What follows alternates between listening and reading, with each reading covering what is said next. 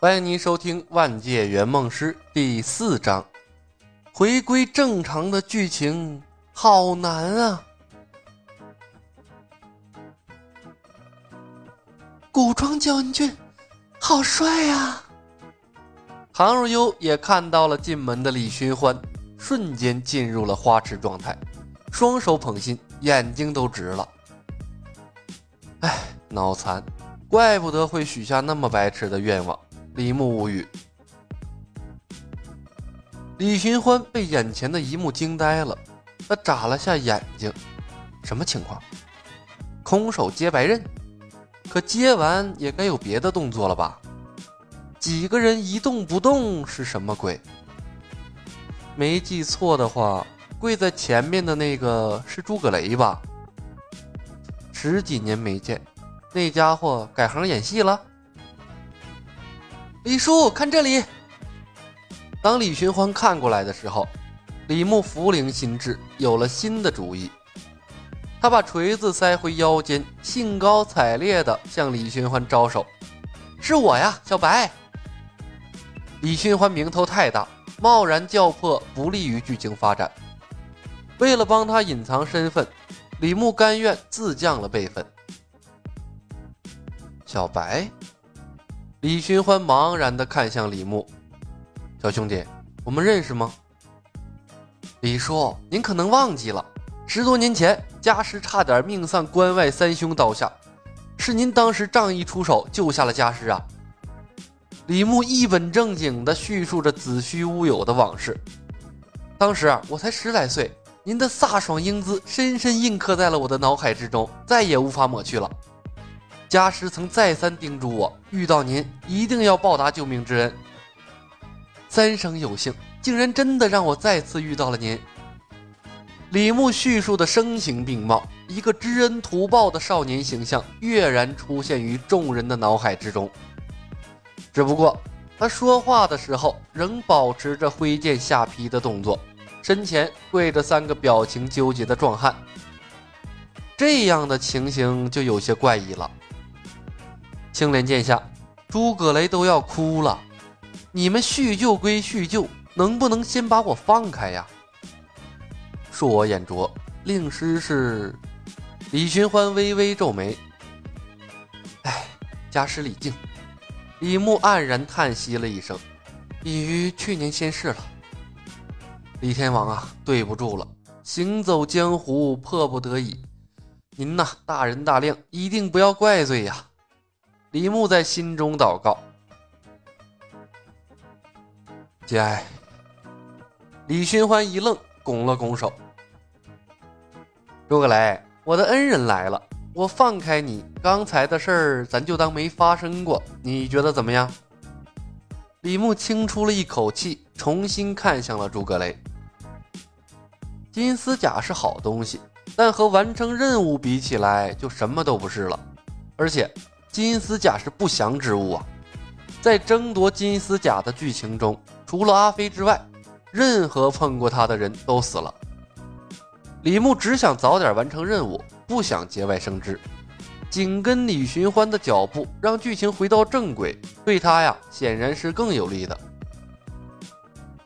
唐若幽盯着李寻欢英俊的脸庞，面色泛红，仍然处于花痴的状态。少侠大人大量，诸葛雷自然遵从。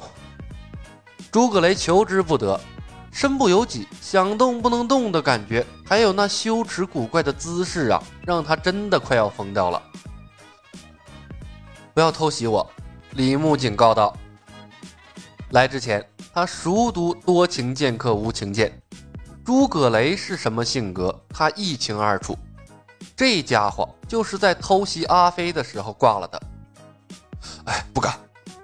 诸葛雷被看穿了心思，讪讪的道：“李牧撤剑，和李寻欢套上了交情，有力无虚发的小李飞刀在，他自然不用担心诸葛雷在搞鬼。”诸葛雷恢复了对身体的掌控，连滚带爬的逃离了李牧的身边，抓起掉落在地上的剑，夺路向门口冲去。不准走！看他们想走，李牧顾不得招呼李寻欢，大声喝道：“诸葛雷三人身体一僵，艰难地转回了身。诸葛雷黑着脸道：“少侠，得饶人处且饶人，我们技不如人，认栽了。但金石镖局可不止我们三个人。我管你金石镖局有几个人，我刚才说当事情没发生过，你没听明白吗？”李牧霸道地指着他们刚才坐着的桌子，一字一顿。坐回你们的桌子，该吃吃，该喝喝，这才叫什么都没发生过。什么逻辑？诸葛雷额头的青筋不由自主地开始跳。如果不是担心李牧妖异的招数，他早拿起剑和李牧拼命了。要杀要剐，他认了，没这么戏弄人的呀。他行走江湖二三十年。当事情没发生过，什么时候成这个意思了？我的语气不过分吧？李牧冷冰冰的强调。他缓缓把青莲剑又举了起来。为了任务，李牧也是拼了，强行挽回白剧情，让诸葛雷几个跑了，鬼知道黑蛇白蛇还来不来呀？不来的话。李寻欢直接回星云庄吗？那到时候李寻欢不带他们玩怎么办？波澜起伏的剧情才是他的优势所在呀！赤裸裸的威胁呀！诸葛雷等人面面相觑，恨恨地瞪了李牧一眼，亦步亦趋坐回了刚才的桌子旁。三人硬邦邦地坐在凳子上，大眼瞪小眼。却再也没了吃饭和说话的心思。李寻欢全程是目瞪口呆，从进客栈起，他就一直处于懵波的状态。现在呀，那是更懵了。出关十年，这江湖已经变成这个样子了吗？李叔，来，我这里有好酒。李牧拍了拍包袱。自来熟的向李寻欢招手，身体力行的向诸葛雷等人展示了什么叫做当事情什么都没发生过。但周围的人看他的眼神啊，已经完全不一样了。这他妈就是个神经病吧？不能招惹。少爷，虬髯大汉铁船甲皱眉，来历不明的怪异青年让他感觉非常不正常，本能的阻拦李寻欢。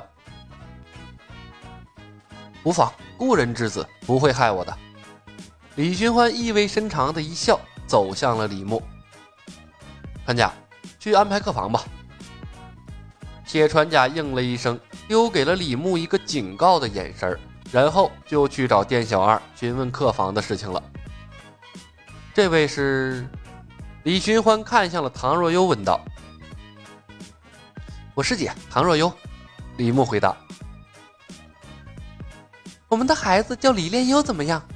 唐若幽忽然开口，李寻欢愣住了。李牧也诧异的看着唐若幽，表情怪异。好家伙，这么一会儿的功夫，连孩子的名字都想好了呀！大小姐，你这是脑补了些什么东西啊？你之前表现出来的倔强，那都是装的吧？你的脸呢？身外之物吧？不过，这对他来说呀，也是一件好事儿。至少呢，唐若幽不会不配合了。唐小姐，你说什么？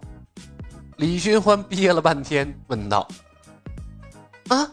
唐若幽手足无措，脸红的跟茄子一样。那茄子不是红的呀，跟柿子一样。丢死人了！怎么把心里话都说出来了？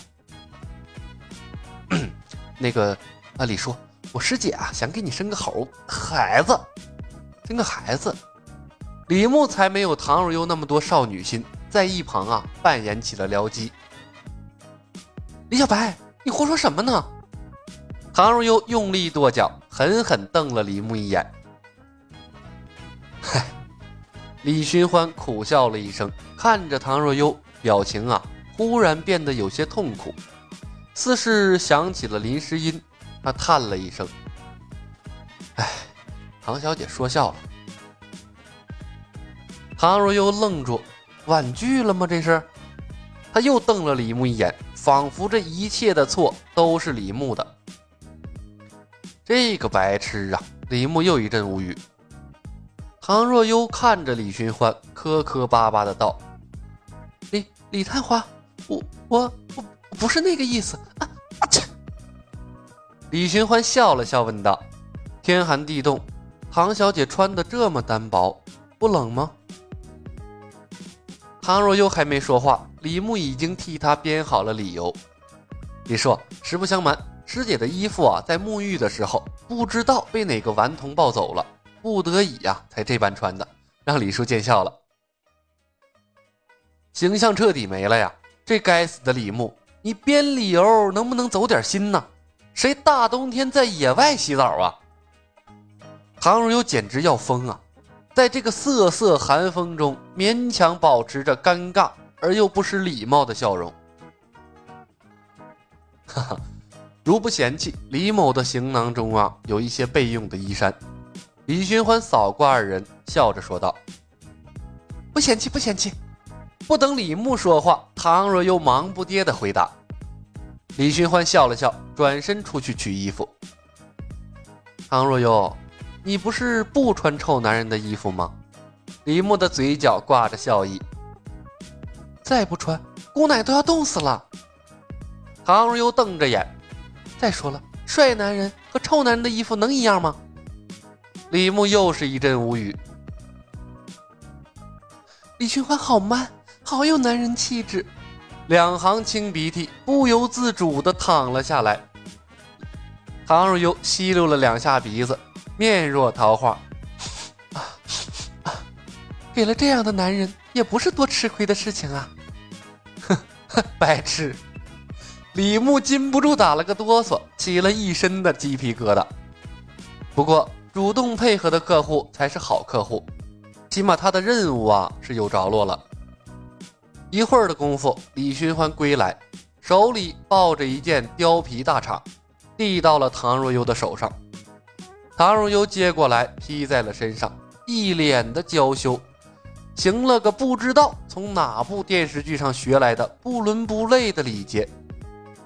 多谢李探花。李寻欢是尬的一匹呀。嗯嗯嗯，不不用客气。李叔，我请你喝酒。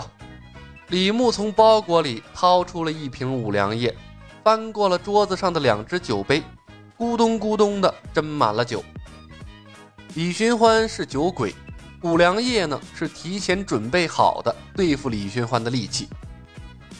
浓郁的酒香刹那间在客栈弥散开来，周围的客人不约而同的耸了耸鼻子。李叔，我代家师谢您的救命之恩。李牧端起酒杯一饮而尽。在这个思想奇葩的武侠世界。他当然要先表达自己的诚意。